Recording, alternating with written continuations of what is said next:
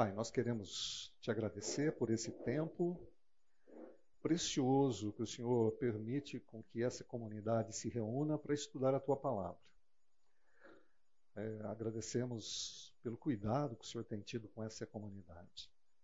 É, todas as classes, os professores, de sabedoria, discernimento, e que a gente possa ter a prática de tudo aquilo que a gente está lendo, aprendendo, conversando uns com os outros.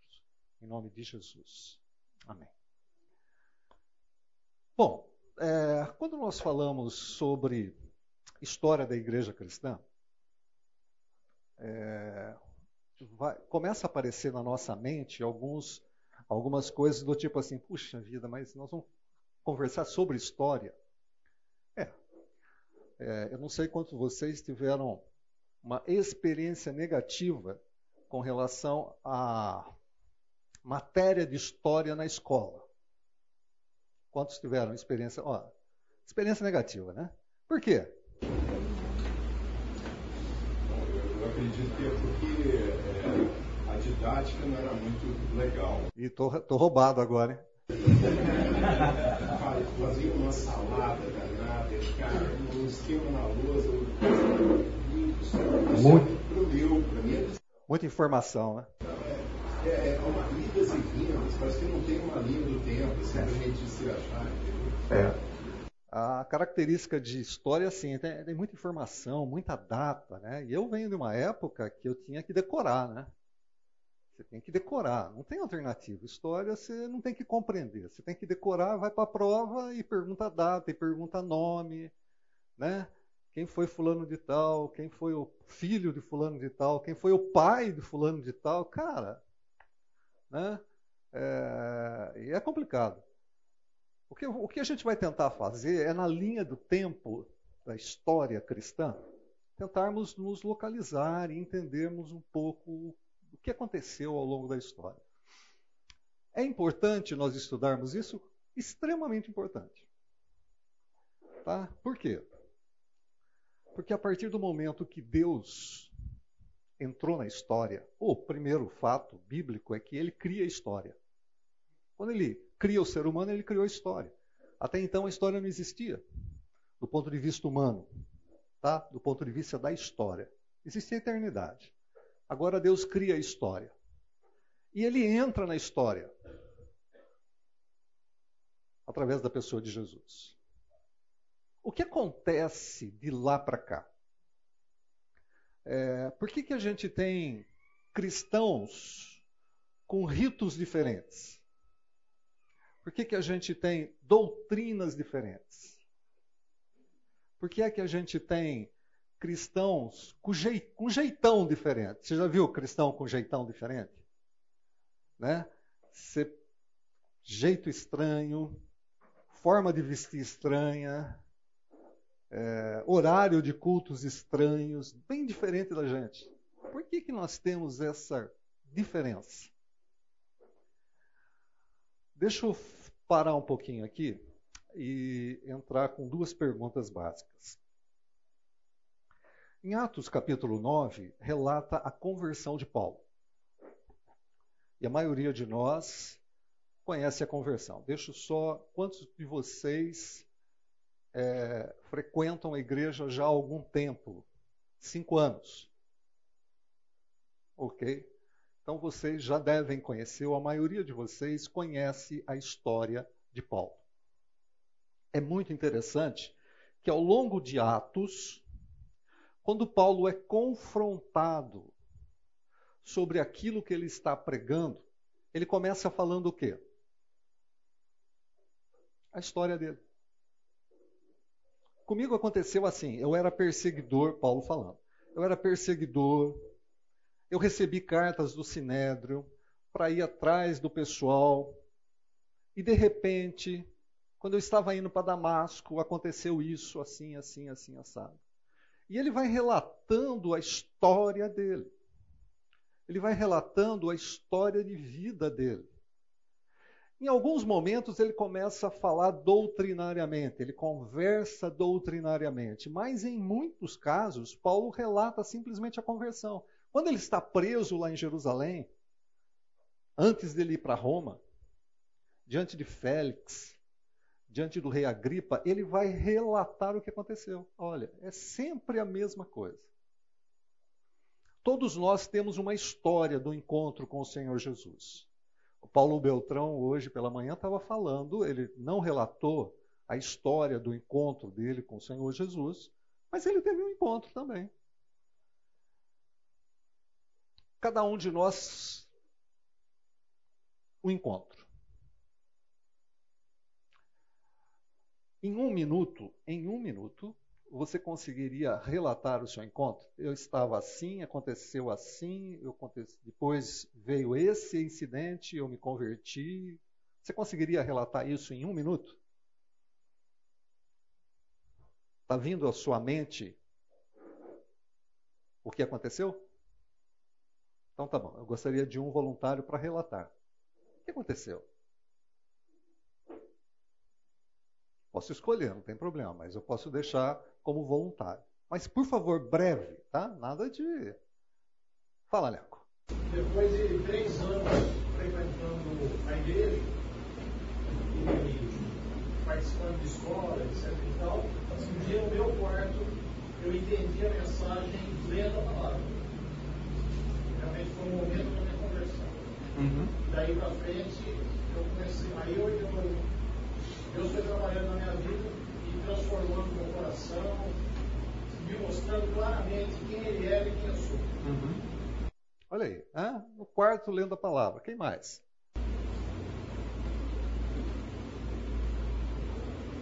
Vamos lá, gente. Vocês já têm aí algum tempo de caminhada, não precisa ficar constrangido, não. Fala, meu amigo. Como é que foi? Não, aqui, ó. Depois eu falo com você. É. Você aqui. Como é que foi? Um, teve uma série de eventos lá e eu, eu, eu tive, era pastor na igreja lá em Jundiaí. Aí eu fui, fiquei uns dias lá, fui para a igreja, vi a mensagem que me tocou muito mesmo. Um dia fizeram um apelo e eu, sem pulei do banco, fui para frente com toda a convicção. E daí para frente, realmente, foi uma caminhada com Deus, de aprendizagem, uhum. conhecimento. Marcante, foi uma data bem específica. Eu lembro que eu é, falou demais e eu fui para frente para dizer que ele. Naquele momento eu me converti. Ok. Você, você. É, não, por favor, então levanta, porque o pessoal não está ouvindo lá de trás, tá bom? Você tenta falar para a plateia. Bom, é Zilton meu nome.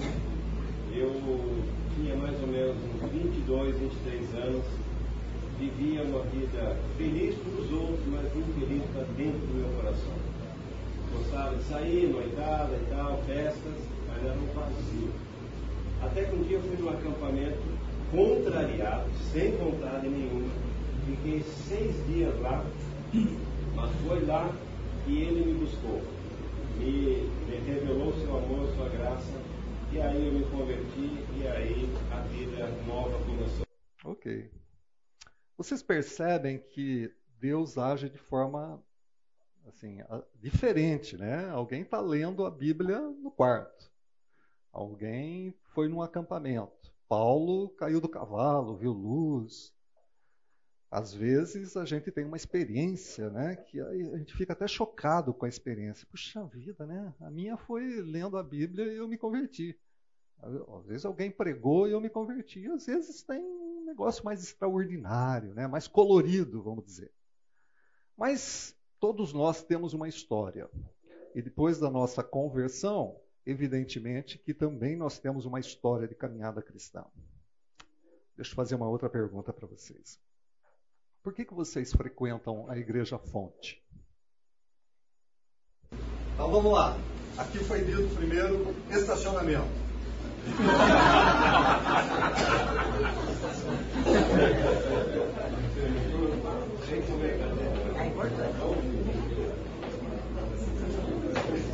Estacion... É extremamente pertinente. Estacionamento. Ok? Quem mais? Semear. É, por causa do semear. Por causa do semear.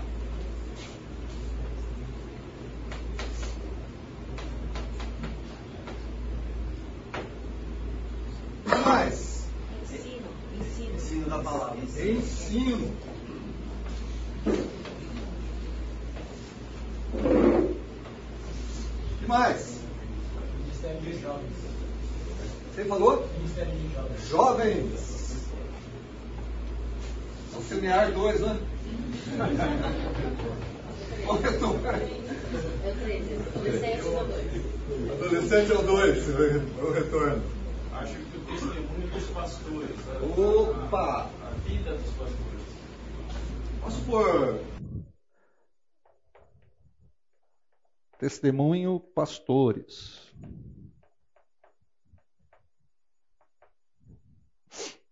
Mais? Comunhão? Ok.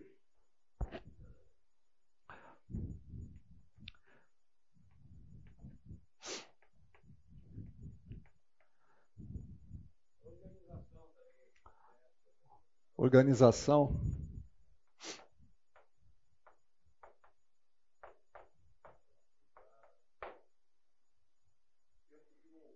Opa, louvor.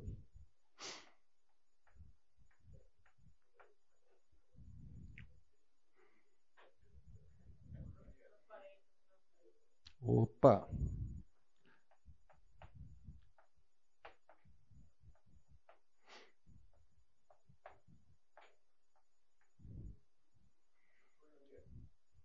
Coinonias.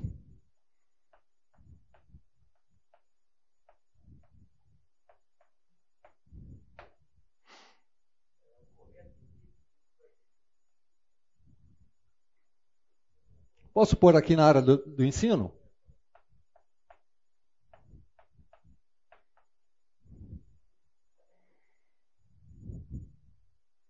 Só isso. Hum. Aqui não tem promessas de milagres quando está pregando lá na frente. Show, Uhum. não tem show. Ok. Posso pôr doutrina?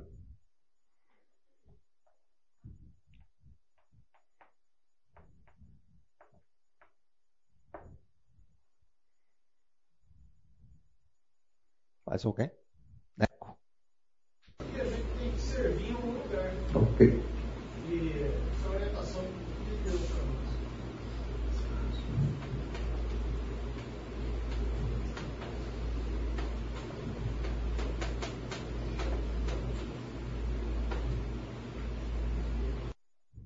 Ok.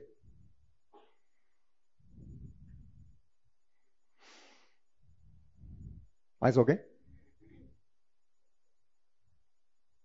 Tudo bem. Estacionamento, semear, ensino, ensino bíblico, jovens, adolescentes, né? Alguém falou adolescentes?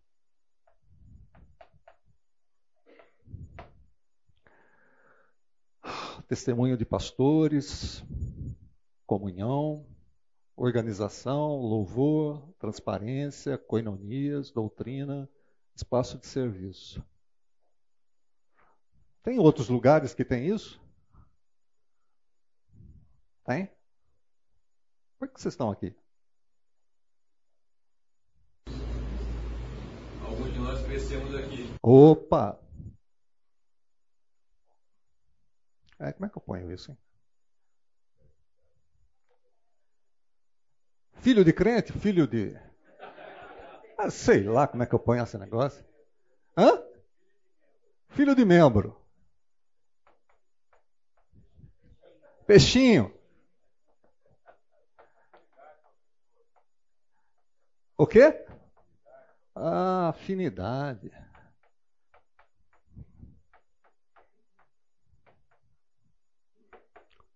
Tá bom. Tá bom.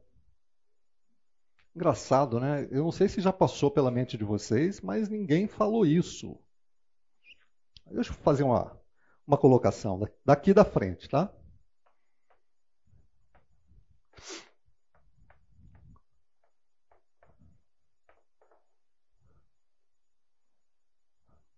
Sabia que aqui é uma igreja batista? Sabia, não? Tem certeza?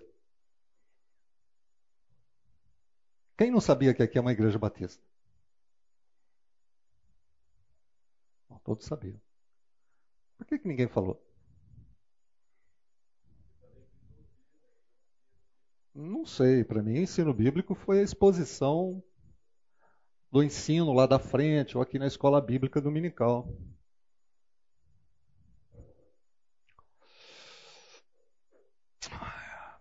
Durante esse, esses dois meses, duas pessoas vieram falar comigo sobre que estavam querendo mudar de igreja.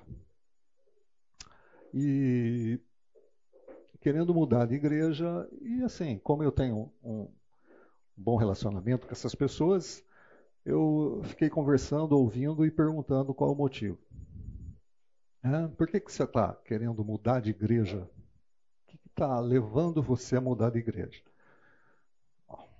Ninguém é obrigado a ficar na igreja que ele está. Ele pode olhar, frequentar, avaliar e falar assim: olha, eu quero mudar de igreja. Eu mesmo participei de uma igreja congregacional, participei de uma igreja presbiteriana e agora estou numa igreja batista. Fora o fato de eu ter, antes disso, frequentado um grupo fora da igreja, que está relacionado com alvo de mocidade. Alguns de vocês conhecem, outros talvez não conheçam. Muito bem. E eu perguntei para um deles o seguinte: o que está motivando você a sair dessa comunidade que você está e ir para uma outra comunidade? Ele falou: olha, é que nessa outra comunidade eu sinto a presença do Espírito Santo. Ok. Mas a comunidade que você está tem tudo isso aqui, ó. Tem estacionamento, tem criança, tem ensino bíblico. É, mas eu não consigo sentir o Espírito Santo ali. No outro lugar que eu estou indo, eu consigo sentir o Espírito Santo. Ok. Uma outra pessoa veio para mim e falou assim: Cara, eu estou querendo mudar de igreja, o lugar que eu estou não, não me satisfaz mais. E qual é o problema? É, ensino bíblico. Oh, ensino bíblico. Mas eu conheço aquele grupo. Aquele grupo ensina as escrituras. É, mas eu estou com um problema ali, porque eu acho que não ensina. Ah, tá bom. Papo vai, papo vem. Eu conversei assim, perguntei para ele a seguinte coisa. Cara, nesses últimos cinco anos, Quantos livros bíblicos foram ensinados nessa comunidade que você está? Ele disse assim: nenhum. Ok? Nenhum, nenhum. E nos últimos dez anos, quanto ensino bíblico no sentido de conteúdo, começo, meio e fim, você consegue olhar como um todo, você participou? Nenhum. Ok? Todos os dois tinham motivos justos, segundo o parecer deles, para mudar de comunidade. Tá? Só que a mudança de uma comunidade para outra comunidade era muito. Era uma denominação, estão indo para outra denominação. Vamos deixar assim, tá? Aí eu perguntei para eles a seguinte coisa, cara, você conhece os princípios da sua denominação e o princípio da denominação para onde você está indo? Não, não tenho a menor ideia. Não é tudo a mesma coisa? Não. Tudo a mesma coisa? Não. E agora eu vou fazer algumas especulações, né? Tá? Não tem nada a ver com os, os casos que eu citei. Se você está saindo de uma igreja presbiteriana e indo para uma igreja batista, não é tudo a mesma coisa. Ah, mas tem muita, claro que tem muita coisa. A gente veio da reforma. Mas não é tudo a mesma coisa. Se você está saindo de uma igreja batista e indo para uma igreja do Nazareno, é tudo a mesma coisa. Não, não é tudo a mesma coisa. Eu não estou dizendo que é certo ou errado você sair de uma batista e ir para uma presbiteriana, ou vice-versa, ou sair daqui para a igreja do Nazareno. Não estou dizendo nada disso. Eu estou dizendo que você conhece de fato a doutrina que está por detrás? O pensamento doutrinário que está por detrás? Você conhece por que você é um batista? Você conhece por que você é presbiteriano? Qual foi a sua opção por ficar dentro de uma igreja presbiteriana, batista, nazareno, menonita, luterana, católica? Conhece de fato? Eu tenho, ao longo dos meus 45 anos de conversão, tenho dado estudos para muitas pessoas católicas. A gente começou assim. Eu comecei quando, na minha conversão, quando pregar o Evangelho do Senhor Jesus para mim, o meu discipulado já foi da estudo bíblico.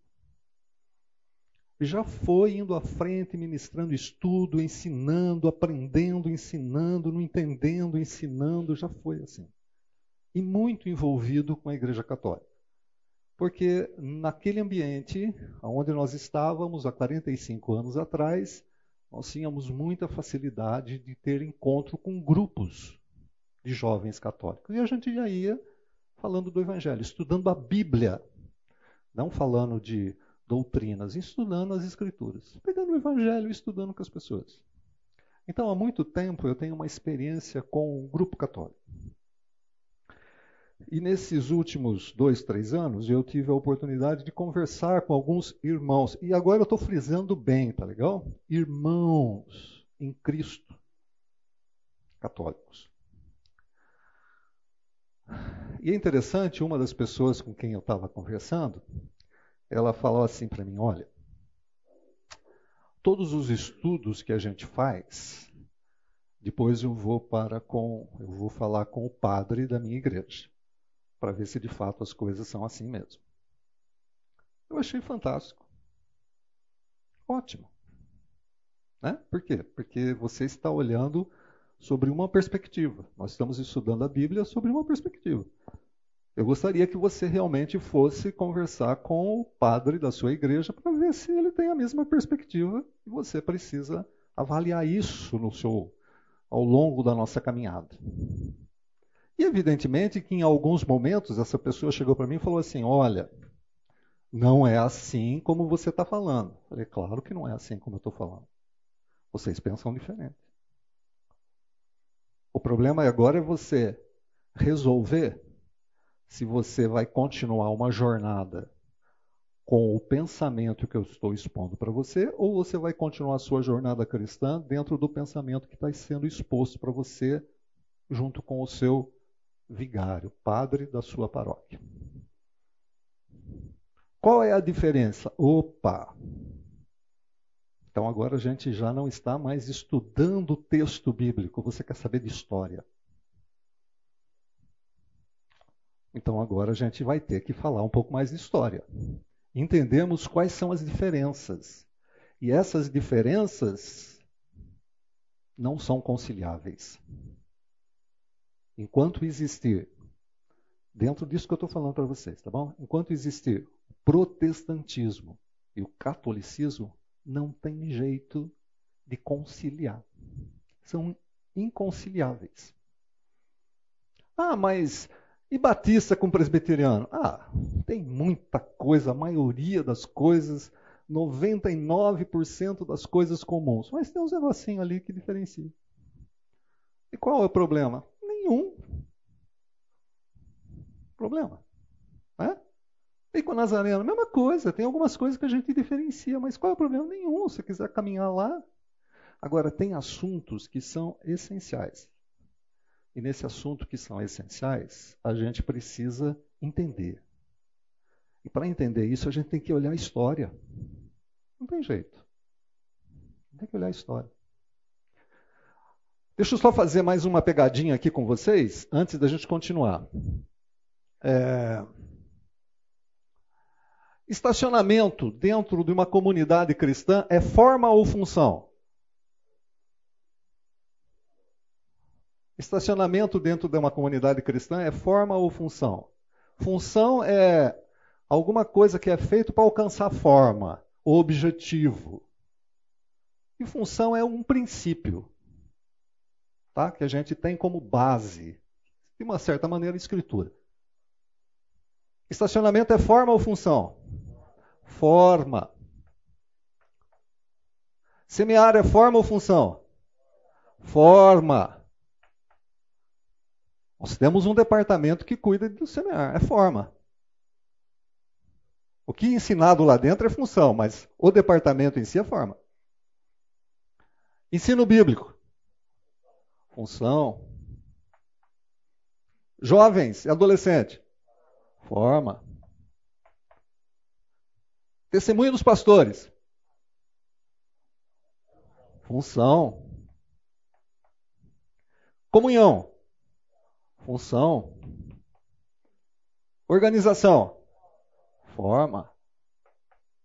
Louvor. Louvor.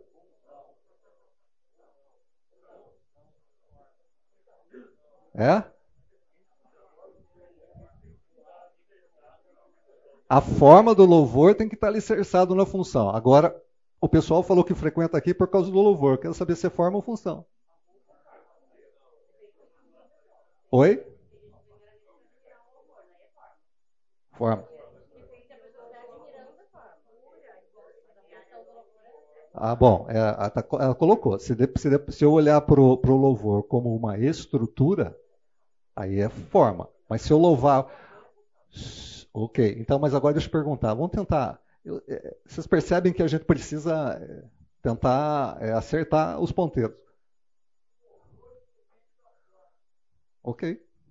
O louvor independe da forma. Por quê? Porque ah, tem um princípio. Ele é função é forma. Então, quem falou louvor aqui? Você que falou louvor? Não, você que é, está aqui por causa do louvor? Ah, ok. Não, não, não, não, não, não, não. Mesmo porque você faz parte, né, Pior? Não entendi? Corporativismo, exatamente, corporativismo. É... Quando nós, é, quando eu me converti, eu vou usar, vou, não sei se o Piau lembra disso. Quando eu me converti, a gente fazia parte de alvo de mocidade, e depois a gente foi para um outro grupo chamado Novidade, que foi a, onde vocês conheceram o Chico. O Chico foi meu discipulador. O Chico foi meu discipulador. Foi o cara que pregou, foi o cara que me discipulou, foi o cara que ensinou. É assim que tem que se fazer, tal, tal, tal, tal. E a gente fazia reunião com jovens. Né? A gente tinha um lugar onde fazia reunião com jovens. E a gente sentava em puffs, almofadinhas no chão. E a gente, há 45 anos atrás, não tinha internet, não tinha shopping, televisão. Os jovens gostavam de se reunir dessa maneira. E a gente cantava, brincava e tinha uma palavra que era pregada. Tá legal? Mas, gente, eu era um dirigente de canção, eu não conhecia música. A gente estava lá fazendo, servindo. Não conhecia música. A gente cantava, tinha um cara no violão. Você pensa que era o louvor, como a gente tem aqui? Ou não, nada. A gente não conhecia música. Um dia o Piau foi lá no nosso grupo. O Piau fazia parte da Igreja Batista ali do Guanabara. É um evento que nem sei se o Piau lembra. A gente, o Piau estava sentado junto ali a convite do Chico. E eu estava dirigindo canção. E estava todo mundo brincando com algumas músicas, e o Piau falou assim: é, mais alto. Mais alto. Para quem é ignorante de música, como eu era ignorante de música, o que, que eu achei? Aumenta o volume. Mas para quem é um cara que é musicista, o que, que ele estava falando? Tom. Acerta o tom, sobe o tom. É, não sei se você lembra, se não lembra, então. Piau falando uma coisa e eu entendendo outra. Eu estava chamando a pessoa, ah, vamos cantar mais alto. Piau está pedindo para cantar mais alto. Ah, sobe a voz. Mas vou voltar aqui. É, o louvor, função e forma. É, Bom, vamos lá, Piau. É função ou é forma? Nunca você quis dizer aqui. É fofo. Tá bom, é fofo. Transparência na arrecadação.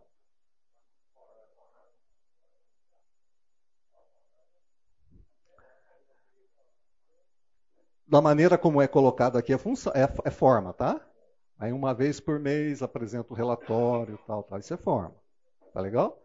Mas a transparência em cuidar do dinheiro da comunidade é uma função.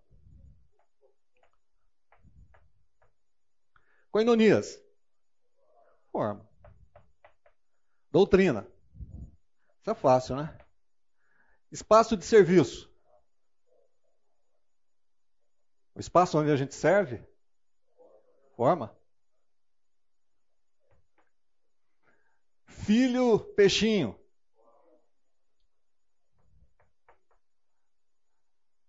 Afinidades. Então vocês percebem que muita gente falou alguma coisa relacionada com função e muita gente falou alguma coisa relacionada com a forma, é o jeitão de ser.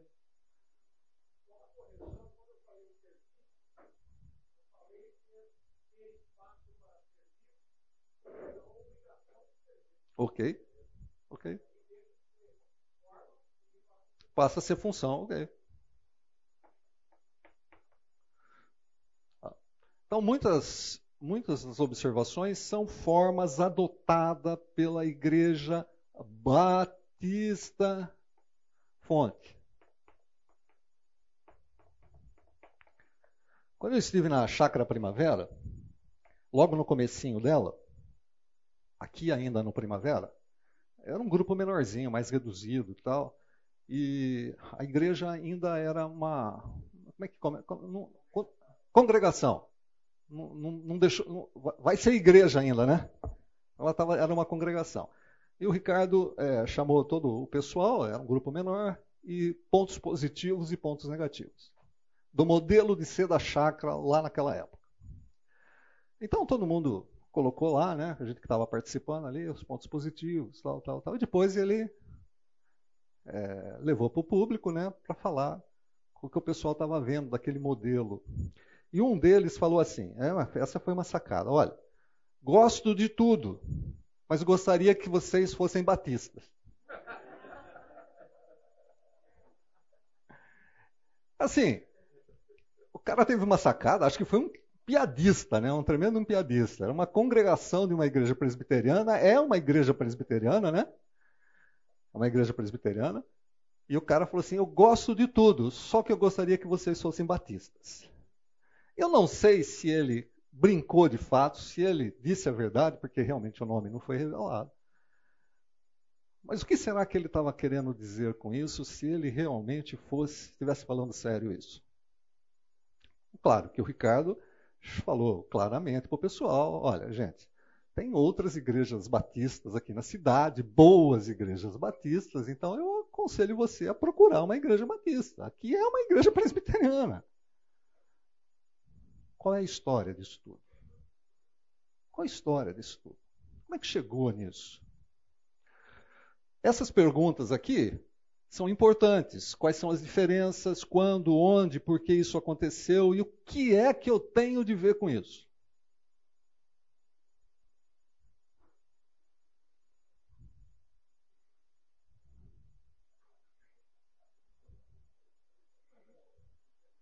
Século XV. Vaticano. Capela Sistina. Esse era o modelo do século XV. 16, desculpa. Século XVI. Século XVI, século XVII. Esse era o modelo da cristandade no século XVI. Quantos viram isso já? Igreja no Metaverso. Da Lagoinha. Igreja Batista Lagoinha. Quantos? Quantos viram? Um, dois, três, quatro, cinco, seis. O que vocês acham disso?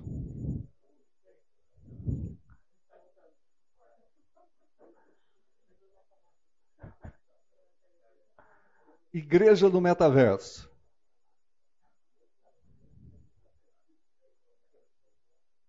Gente, vai pegar. Vai pegar. A quarta revolução industrial está aí, vai pegar. Vai pegar. A Lagoinha saiu na frente. Aqui, né? Nesse nosso ambiente conhecido. Metaverso. Eu não tenho a menor ideia como faz isso. Gente, não tenho a menor ideia como faz isso. Só de pensar que eu tenho que colocar aquele óculos ali já me embrulha o estômago, entendeu? Eu tenho um problema de. Já vai me embrulhar o estômago, vendo aqueles bonequinhos andar para cá e para lá. Mas a igreja do metaverso está aí.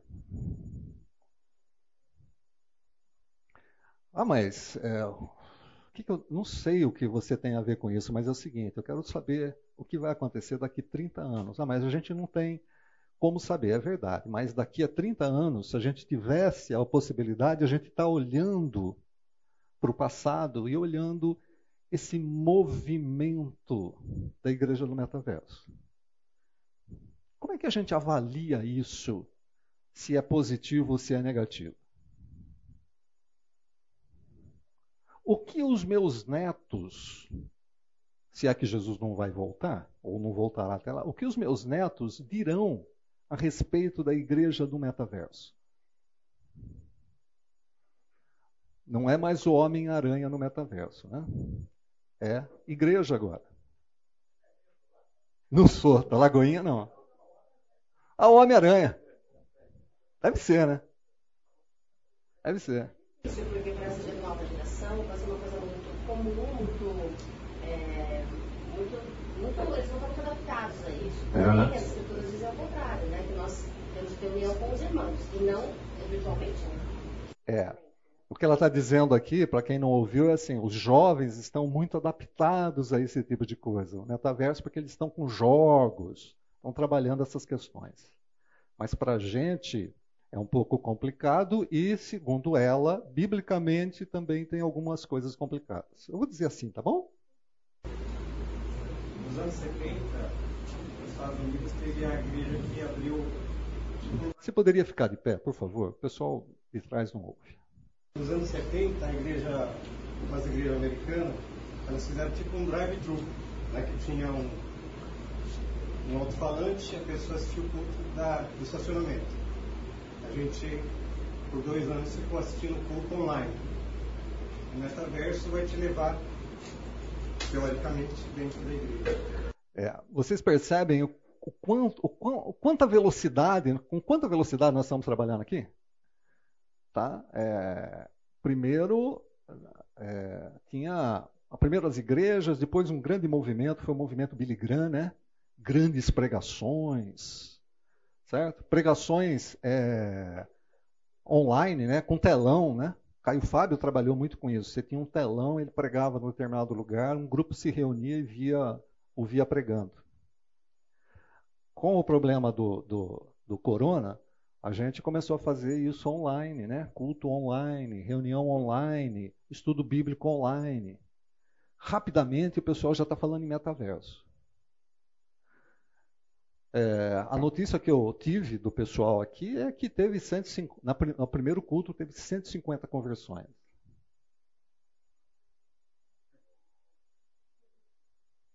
Ouvi 150. Tivemos 200, 200 pessoas participando e 15 Olha, correção que estava falando aqui, 200 pessoas participando e 15 conversões. Eu ouvi um número diferente. Então, são dados que a gente precisa ficar antenado. O que está acontecendo com isso? Como é que, como é que isso vai, vai se comportar ao longo da história?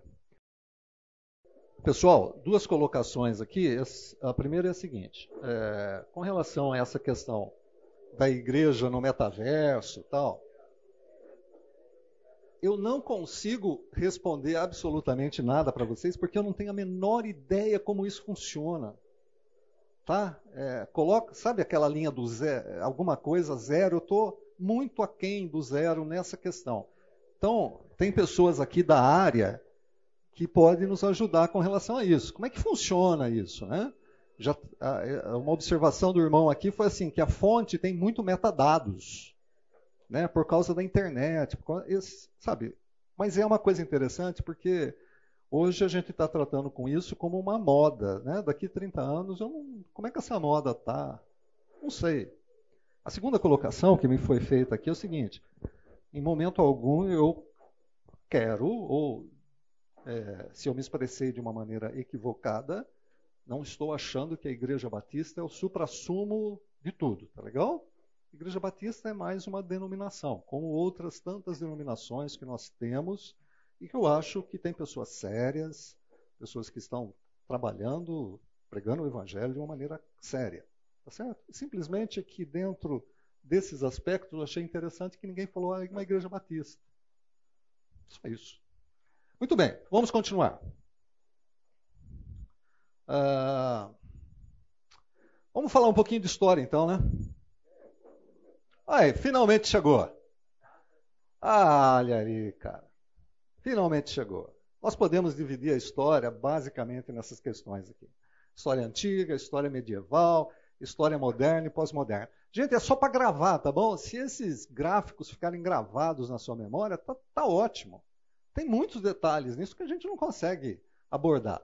História antiga, medieval, moderna e pós-moderna. Como é que isso se dá em termos de história? Bom, vocês conhecem a história egípcia, assíria, babilônica, Pérsia, Grécia, Antigo Testamento. A Grécia não aparece no Antigo Testamento porque nós temos o que exatamente entre. O período grego da história está localizado aonde na nossa escritura? Período interbíblico. Né? Terminou o, os profetas, começa o Novo Testamento. Esse período aqui é o período grego. Influenciaram demais a história, demais da conta a história. Mas a gente não tem, biblicamente, não temos relato. A gente tem Egito, Assíria a gente tem, Babilônia a gente tem, Pérsia a gente tem, Grécia não. É um período interbíblico. Segura aí que a gente vai falar deles. Tá legal? Segura um pouquinho aí só para a gente não entrar muito no, no, em detalhes da história. É, e aí vem o Império Romano. Tá? O Império Romano, unificado, conhecido, Império Romano unificado, ele vai de 46 a.C. Tá? até 395 depois de Cristo. São, gente, é 400 e 430, 450 anos de história. Tá? Unificados. Império unificado. No ano 395, o Império Romano se divide: o Império Romano do Ocidente e o Império Romano do Oriente. O Império do Ocidente cai no ano 476, mas o Império do Oriente, Constantinopla, fica até 1453 um pouco antes do Brasil ser descoberto, 50 anos antes do nosso país, das Américas, serem descobertas, ainda tinha Império Romano. É mole? É mole? 1500. Quantos anos tem o Brasil? 522. O Império Romano ficou durante mil e poucos anos como império. É muito tempo, gente. É muito tempo. Teve alguns problemas? Claro que teve. Teve influência demais da conta. A Grécia influenciou demais da conta. Influenciou na igreja? Porque nós estamos olhando a história do cristianismo, história do cristianismo, dogmas e culturas religiosas. A Grécia pensamento grego influenciou e muito a igreja. Roma, na questão de império, influenciou e muito a igreja. Então é importante que a gente saiba disso. Tudo bem aqui? Ficou claro? Sem problemas? Então, vamos lá. Vamos falar um pouco da política romana.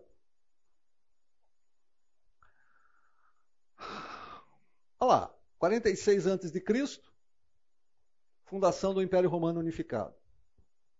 31 a.C., Imperador Augusto. Foi até 14 a.C. De 14 antes de Cristo até 37 depois de Cristo, imperador Tibério. De 37 a 98, aí a gente tem Calígula, Cláudio, Nero, Golba, Otto, Vitelo, Vespasiano, Tito, Domiciano e Nero. Ninguém precisa gravar isso, tá bom?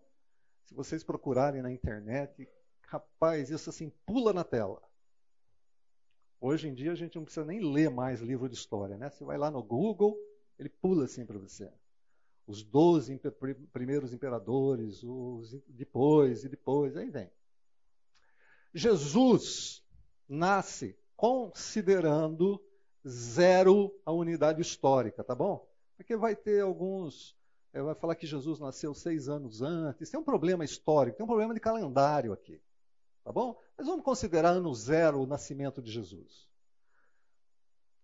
Ano 33, morte de Jesus. Então Jesus nasce no império, no imperador Augusto, tá? E morre no imperador Tibério. Do ano 33 até o ano 98 é que foram escritos os evangelhos, Atos, Epístolas e Apocalipse. Do ano 33 ao ano 98 o que os estudiosos têm em comum. No ano 70, a gente tem a destruição de Jerusalém. O templo de Herodes, ele está no, no, ano 9 ao ano, foi o tempo de construção. 19 antes de Cristo, quando Jesus passa e vê aqueles ah, os relatos do templo, nós estamos falando do templo de Herodes, 19 antes de Cristo. Tá fácil de ver esse gráfico? Mesmo. Eu não vou pedir datas, não tem prova. 45, ano 45, possivelmente a epístola mais antiga que é a epístola de Tiago.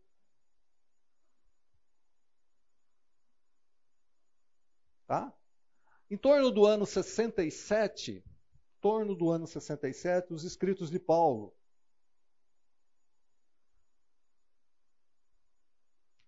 Ano 80, possivelmente o Evangelho de João.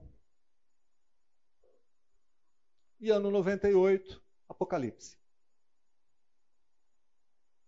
Isso é o que os estudiosos trazem. Vocês podem pegar alguns livros de história cristã, vocês vão encontrar isso com muita tranquilidade, tá? O cristianismo, gente, cristianismo, ele começa, a gente vai ver relatos ali no livro de Atos. Vamos ler Atos capítulo 9, versículo 2. Isso para não dizer, né? Vai lá para os pastores e fala que eu nem li a Bíblia na escola bíblica. Falei de metaverso, né? Levantei a bola para o pessoal da Lagoinha, mas não falei de Bíblia. Atos capítulo 9, verso 2.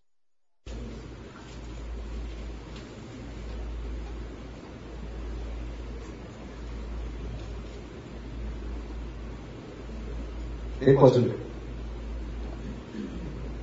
Pediu-lhe cartas para Damasco, para as sinagogas, a fim que, caso encontrasse algum, alguns do caminho, quer homens, quer mulheres, os conduzisse presos a. Ok.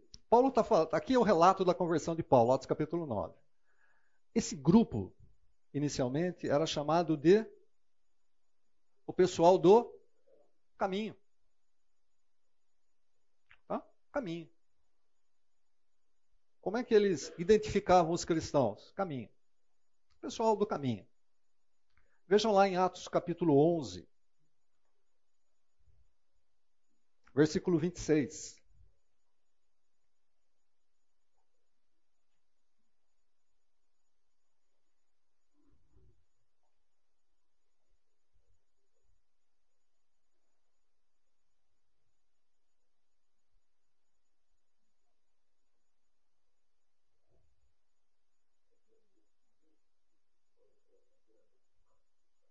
Em Antioquia, Atos capítulo 11, os discípulos foram pela primeira vez chamados de cristãos. Não foi logo de cara. Tá? Nós estamos aqui falando de Atos capítulo 11. Ok? Vocês lembram de cabeça a sequência do livro de Atos? Mais ou menos? O que acontece em Atos capítulo 5? O episódio de Ananias e Atos capítulo 6. Atos capítulo 6. Diáconos. Atos capítulo 7. Estou pegando assim alguns pontos para a gente gravar. Atos capítulo 7. Morte de Estevão. Atos capítulo 8. Hã? Atos capítulo 9. Versão de Paulo. 10. Capítulo 10. Pedro na casa de Cornélio. Capítulo 11.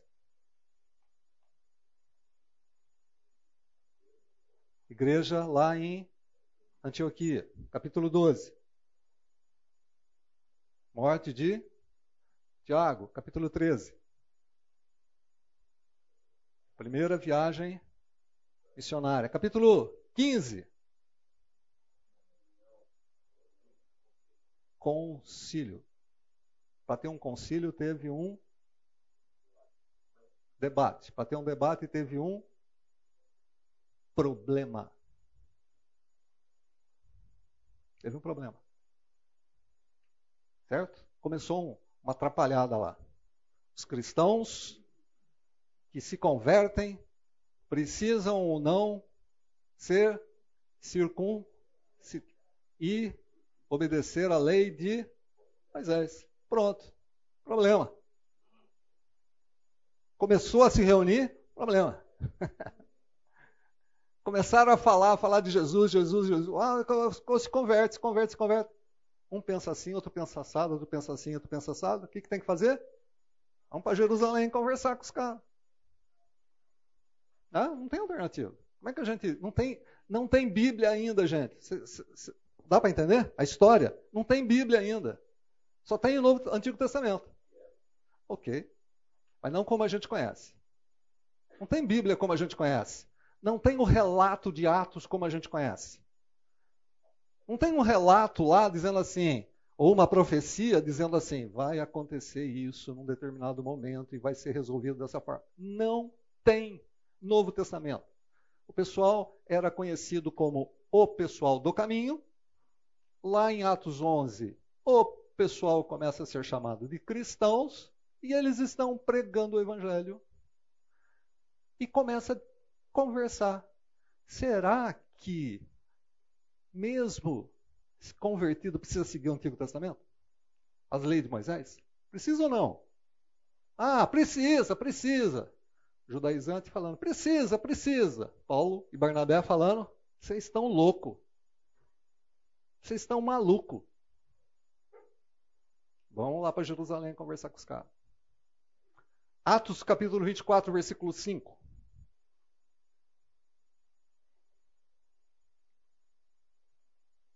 Paulo, depois da sua terceira viagem missionária, ele volta para, para Jerusalém, certo? Ele volta para Antioquia. O pessoal fala: Ó, oh, Paulo, está dando problema lá. Os caras estão falando que você está é, tá, tá criando muita confusão.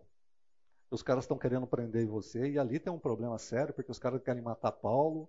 Ele precisa apelar para César, tá? Porque e Deus tinha falado para ele que ele ia para Roma pregar o evangelho, então ele apela para César. É legal, muito joia. Ah, vocês têm, lendo é, curso de história cristã, tem que ler Atos. Tá? Tem que ler Atos. Na defesa de Paulo, ele começa a apresentar a sua conversão. E fala: Olha, eu estou sendo. Sabe por que eu estou sendo julgado? Porque eu creio na ressurreição. Esse é um problema que a gente vai ter que estudar. É muito legal isso. Eu creio na ressurreição, eles estão me julgando por causa disso. Aí o pessoal começa a ouvir, não vê problema em Paulo, não sabe por que ele está apelando para César, tem todo um contexto ali. Em Atos capítulo 24, versículo 5, vejam só como era considerado o cristianismo. O que diz ali? Verificamos que este homem é um perturbador que promove tumultos entre os judeus pelo mundo todo. Ele é o principal cabeça da seita dos nazarenos. Paulo é um perturbador, ele promove tumulto no mundo todo, e esse camarada é o cabeça da seita dos nazarenos. O caminho cristão, seita dos nazarenos, era como o pessoal era conhecido. Lá o pessoal não era conhecido como Igreja Católica, Apostólica Romana, Igreja Batista, Igreja Presbiteriana, Igreja do Nazareno, Menonita, Luterano. Nada disso. Ah, aceita! Mas olha, aqui, cara, é um problema, hein? Eu não estou querendo entrar nesse mérito aqui, porque ali tem a palavra seita. Certo? Esse pessoal, assim, não perde uma, né? O pessoal vai, vai pegando ali. Então, os nossos queridos irmãos do, do início dessa, dessa comunidade, certo? Eram chamados de cristão do caminho seita.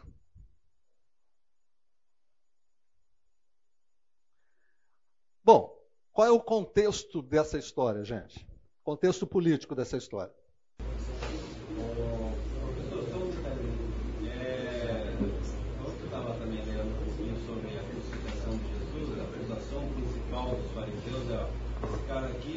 Está querendo fazer uma revolução contra o governo romano. E de novo aqui em Atos 4, depois de tanto tempo, o tema também está dentro do, do assunto da, da, acusação. É. Acusação dos cristãos, os, os, judeus tinham um grande problema com isso e eles. Na realidade é o seguinte: né? os romanos, por causa desse negócio da Pax Romana, eles eram e a autoridade todas que vocês estão vendo ali no mapa, né? Todo esse negócio rosa, esse tempo, esse espaço rosa era o Império Romano, tá? O Império Romano tinha alguns, algumas leis, ok?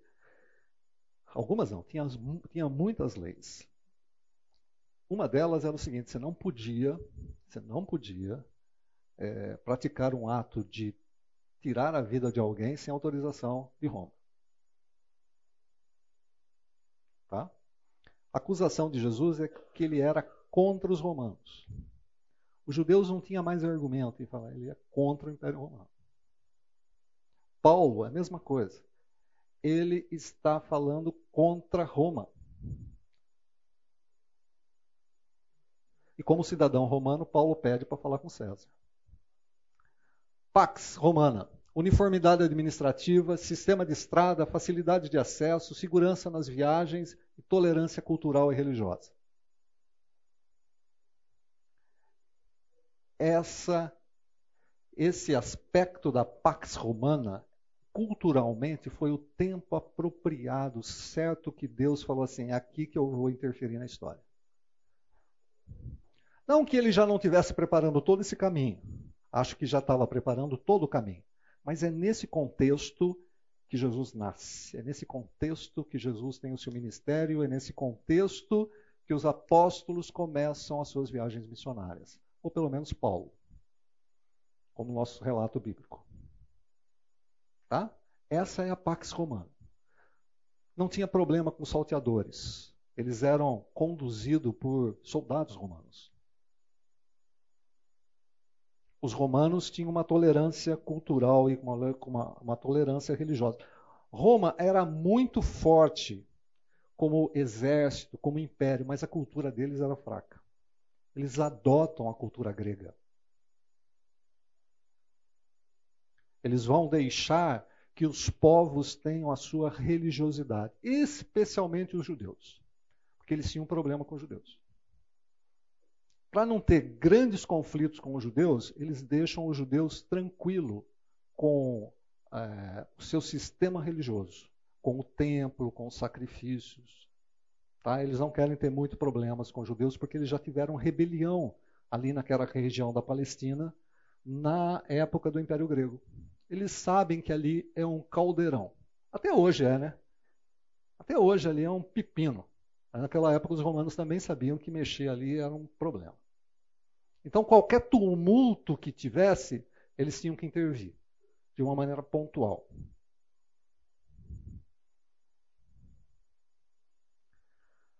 Bom, vamos falar um pouco da religião da época. A religião era politeísta, né, gente? Isso também a gente já está cansado de saber. Ah, o politeísmo nada mais é do que muitos deuses. Tá? A gente vê o panteão grego, o panteão romano, tinham até deuses equivalentes. Tanto que eles assimilaram a cultura grega. Então, os romanos também tinham deuses que faziam as mesmas coisas, só que tinham nomes diferentes. Zeus, para o grego, é Júpiter para o romano. Hera, para o grego, é Juno para o romano. E assim sucessivamente. Isso também vocês podem clicar na internet, vai sair um monte de deuses, tá? que é o politeísmo. Não, pode entrar na internet, assim, deuses gregos e, e romanos. Você vai ter uma lista lá. Eu preciso conversar com vocês qual é a ideia do politeísmo só. Que eles eram politeístas, a gente já sabe. É, mas qual é a ideia que está por detrás do politeísmo? Quem pode considerar algumas coisas?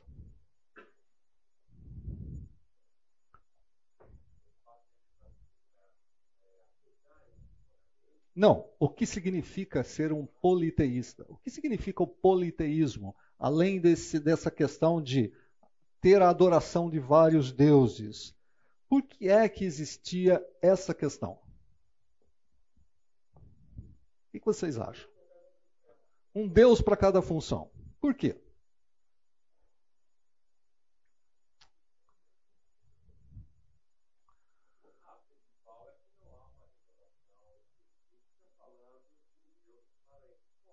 Ok?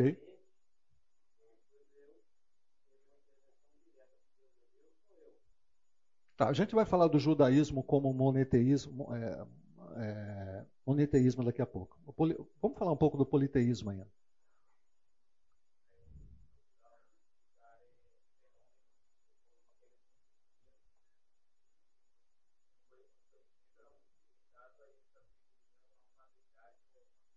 Ok.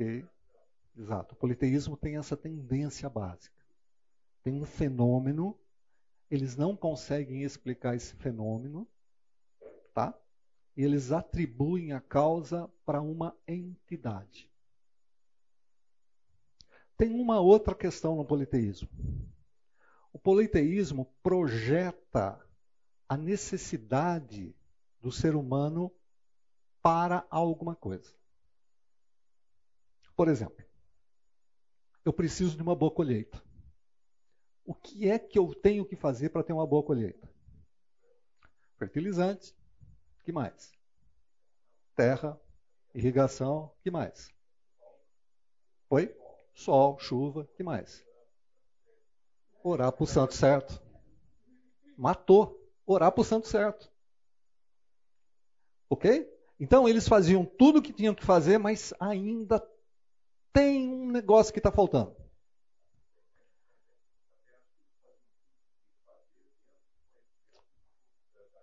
Claro, é óbvio.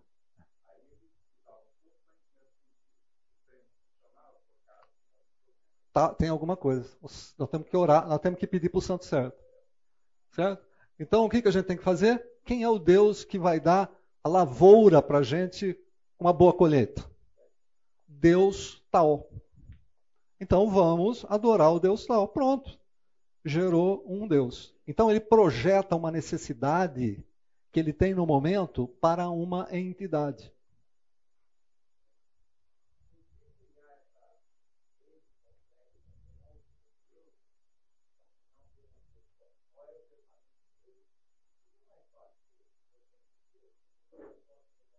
Pois é.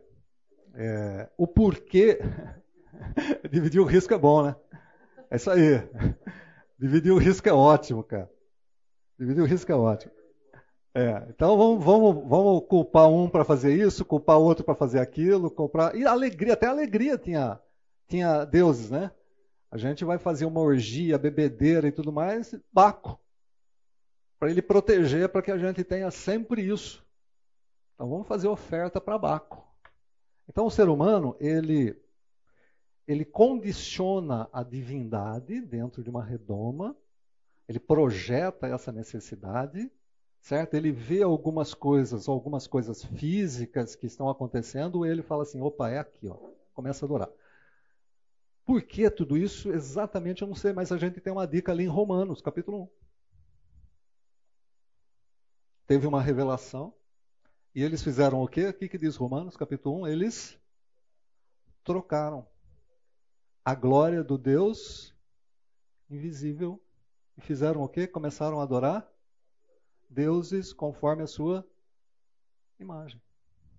Romanos capítulo 1. Tá? É isso. Então, essa é a questão do politeísmo. Estava presente em Atos, vejam lá, Atos capítulo 14, 8 e 18. 8 a 18.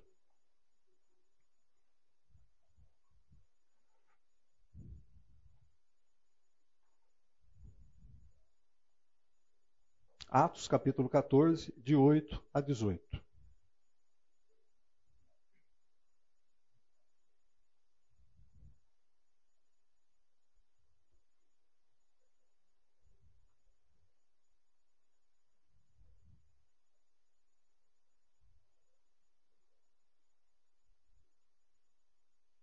Quem pode ler?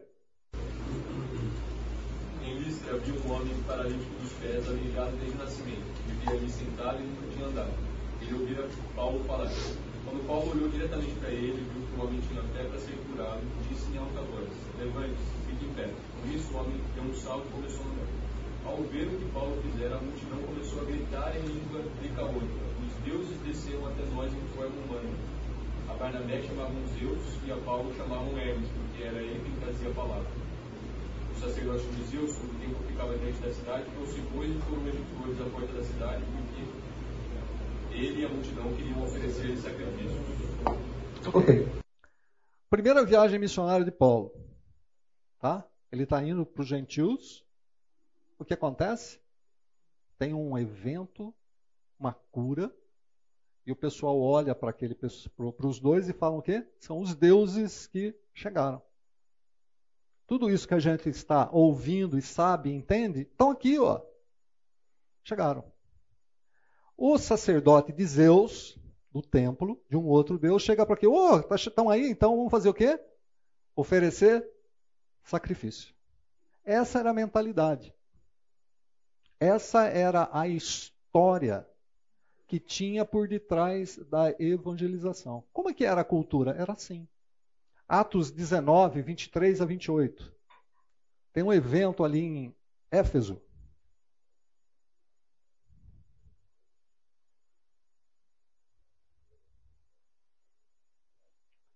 Se 14 é a primeira viagem missionária, a gente já está falando da segunda, segunda viagem, terceira viagem missionária de Paulo. O que acontece em Éfeso? Pode. Mas por aquele tempo surgiu um enorme alvoroço em Éfeso, por causa do caminho. Começou com Demétrio, um líder que empregava muitos operários na fabricação de modelos de prata do templo da deusa grega Artemis, dava muito lucro aos artífices. Ele convocou uma reunião dos seus homens, juntamente com outros empregados em ofícios parecidos, e disse: Senhores, este negócio é a nossa fonte de renda. Como vocês sabem muito bem, por aquilo que já viram e ouviram, esse sujeito, Paulo, convenceu muita gente de que deuses feitos por mãos humanas não são deuses. Como resultado, o volume das nossas vendas está caindo. E esta tendência é evidente não apenas aqui em Éfeso, mas na província toda. E eu não estou falando apenas sobre os aspectos comerciais dessa situação e do nosso prejuízo, mas também da possibilidade de que o templo da grande deusa, Artemis, perca sua influência, esta magnífica deusa adorada não somente em toda esta parte da Ásia, mas em todo o mundo que seja destruída da sua majestade divina. Pois é. Então, veja só coisa interessante. Um grupo está olhando e falando assim: cara, acontece maravilhas com esse pessoal, vamos fazer sacrifício. Aí Paulo rasga a roupa e fala: para, para, para, para, Paulo e Barnabé. Ah, eu sou igual de você, eu quero falar sobre um único Deus. Outra viagem. Eu quero falar sobre o único Deus. O pessoal fala assim, cara, agora está ficando complicado, porque agora a gente está perdendo dinheiro. Eu acho que é um papinho do camarada né? Esse canal fica falando assim: ah, eu não estou falando só por causa do dinheiro que a gente está perdendo. Eu estou falando também que cara vai perder a deusa. Gente, papo furado isso. Não o relato, o relato é bíblico. Mas o cara lá, o cara está falando. Cara, ele ia perder dinheiro. Estava mexendo no bolso dele. Tá? O evangelho vem rompendo essas barreiras politeístas. Vai rompendo barreiras. E é um problema. É um problema. Para eles, né? Para nós não. Gente, é 10 para as 11. É, vai até que horas? Oi? 11 horas, né? Vamos falar, começar só com um pouco de judaísmo. Por quê? Porque se a gente tem o politeísmo, a gente tem o monoteísmo. Essas eram as duas ideias religiosas que existiam naquela época. Tá? Tem, um, um, um, tem outra questão que o pessoal fala do uno, unoteísmo, se não me engano. Não. Mas basicamente é o monoteísmo e o, e o, e o politeísmo. Quem eram os representantes do monoteísmo aqui? Nessa época histórica? Judeus. Tá? Eram judeus. Diferentemente dos outros povos, os judeus acreditavam num único Deus. Eles tinham uma revelação que era a revelação do Antigo Testamento, que eles seguiam e eles sabiam, conforme essa revelação, que Deus é o único Deus. Isso tinha sido revelado aos seus antepassados. Isso tinha sido revelado a Abraão. Então, eles são monoteístas. Na época, ele, o, o, judaísmo vai mudando ao longo do tempo, tá? Antes do exílio, e eu estou falando do exílio babilônico e exílio assírio, lá do Antigo Testamento. O judaísmo tinha uma compreensão. Olha, quando eu estou falando judaísmo, eu não estou falando é, a nossa interpretação do Antigo Testamento. Ok? Eu estou falando a compreensão do judaísmo na época que começa o cristianismo.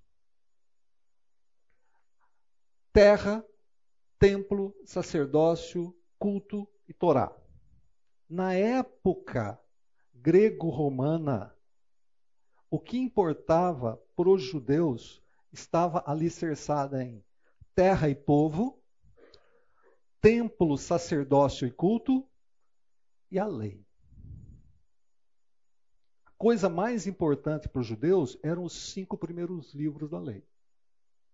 A terra eles tinham voltado do exílio, agora eles estavam na terra que Deus tinha prometido aos seus antepassados, só que eles estavam com um problemão. Qual era o problema?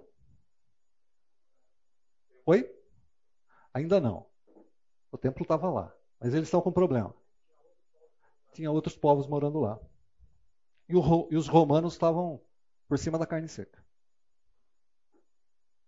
Então vejam só, Deus tinha prometido a terra, eles foram para o exílio, voltaram para a terra, tem todo o Antigo Testamento como a gente conhece, agora eles estão lá, tiveram problema com os gregos, mas ainda estão lá tendo problema com os romanos. Os romanos mandam neles.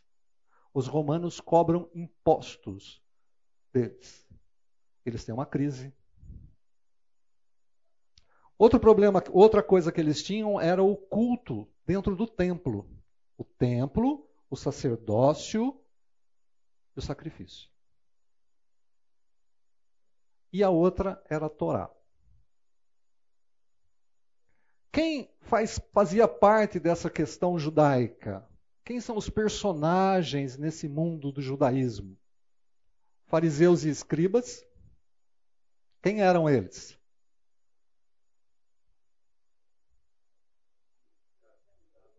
Os escribas eram os doutores da lei. E os fariseus? Não. Os sacerdotes, os fariseus se consideravam como separados. Tá? Era, eram aqueles que seguiam a lei, a Torá. Tá? Eram aqueles que seguiam a lei oral. A gente vai falar um pouco sobre isso também, tá? A Torá escrita e a lei oral. Eram aqueles que levavam o judaísmo a sério. E por causa de por, por levar tanto a sério, eles tinham um monte de tradições. Eles colocavam uma série de regrinhas que deveriam ser cumpridas. Tinha...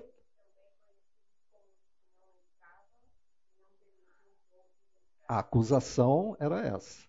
Né? Jesus fala: vocês não entram e não deixam os outros entrar. Por quê? Tem um monte de regrinha que eles colocavam que não, não nem estava escrito na lei. Tinha os saduceus. Os saduceus eram os judeus ligados ao templo. O sacerdócio ali no templo estava ligado com esse pessoal, com os saduceus. E eles tinham, eles faziam um jogo de estado, entendeu? Aqui religião e estado se misturavam para o fariseu. Tinha uma colaboração muito restrita e perto com os romanos desculpa, com os saduceus. Saduceus ele tinha uma colaboração com os, com os romanos. Tinha os essênios. Os essênios era muito, eles eram muito interessantes. Eles viraram as costas tanto para os fariseus como para os saduceus e foram para o deserto. Eles falaram assim: tudo, tudo que tem aqui em Jerusalém está corrompido. Os fariseus estão corrompidos, os saduceus estão corrompidos, a gente não quer fazer mais parte desse negócio todo. A gente vai para o deserto e ficar a terceira via. Terceira via. Foram para o deserto. Se juntaram numa comunidade chamada Qumran, da onde foi achado os escritos do Mar Morto tá? que é tão importante dentro da história cristã. Essa comunidade vivia afastada. Alguns acham que João Batista fazia parte dessa comunidade. É possível. João Batista era excêntrico? É possível.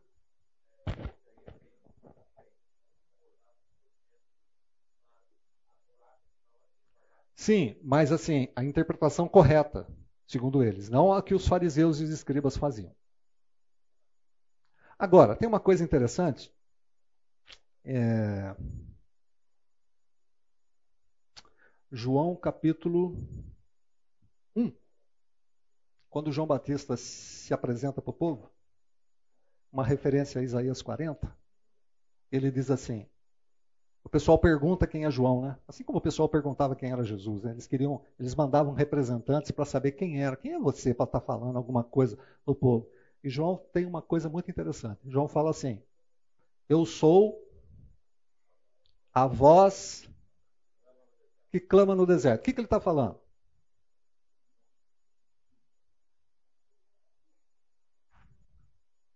Ele era a voz? João era a voz? Eu sou a voz. A voz de quem? Eu sou a voz daquele que clama no deserto. Por que Deus não estava clamando no templo e nem na sinagoga? Porque a sinagoga já existia. Por que, que a voz estava sendo clamada no deserto? É uma referência a Isaías 40. Sim. Mas o que João estava falando também era assim. Deus não concorda com, tempo, com as coisas que estão acontecendo no templo e com os ensinos da sinagoga. Ele está lá no deserto. Ele está clamando para vocês. Ele está fora dessa religiosidade de vocês. Deus está fora. É do deserto que ele está clamando, não é do templo, não é da sinagoga. Endireitai os caminhos. João estava preparando um caminho para a vinda do Messias. E Deus estava clamando de fora do sistema religioso. Por isso, alguns acham que João fazia parte dos essênios. Por quê? Os essênios estavam fora. Eles, ele fala assim: não concordo absolutamente nada com isso, estou fora. Alguns acham que João fazia parte.